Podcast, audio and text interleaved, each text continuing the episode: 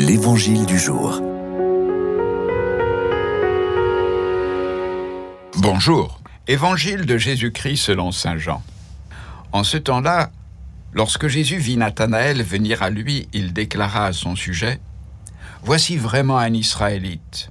Il n'y a pas de ruse en lui. Nathanaël lui demanda D'où me connais-tu?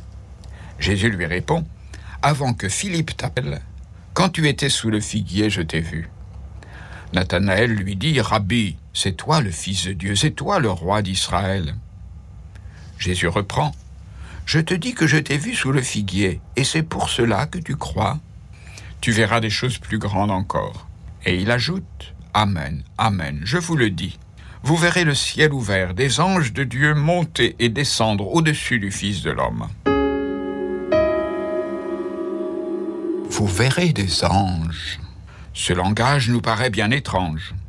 Nous avons tellement réduit notre champ de connaissance à ce qui est accessible à nos sens, et selon nos critères quantifiables, en un mot raisonnable.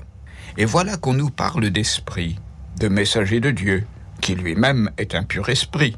Au moins en Jésus, une porte s'est ouverte, le Fils de Dieu s'est fait l'un de nous. Là encore, quel chemin il nous faut parcourir pour l'accueillir en cette divinité. Mais des anges, nous n'en croisons pas sur notre route.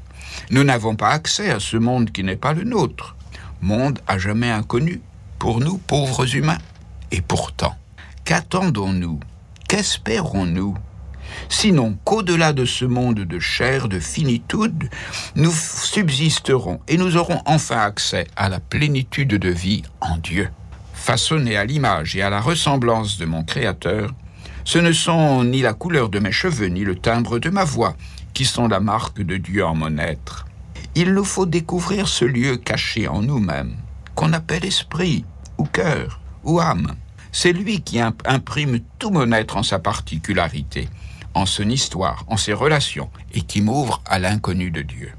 Ainsi les anges, loin de m'éloigner du monde, m'obligent à m'ouvrir au plus intime de moi-même, à découvrir en moi ce lieu indicible et incorruptible, où se joue ma rencontre avec le tout autre, où se joue mon identité la plus profonde, enfant de Dieu.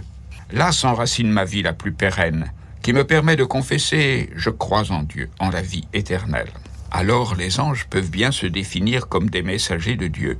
Ils me révèlent bien plus que ce que j'imaginerais. Ils inscrivent en filigrane qui nous sommes, de Dieu et pour Dieu, et que nous serons pleinement humains quand nous serons en Dieu.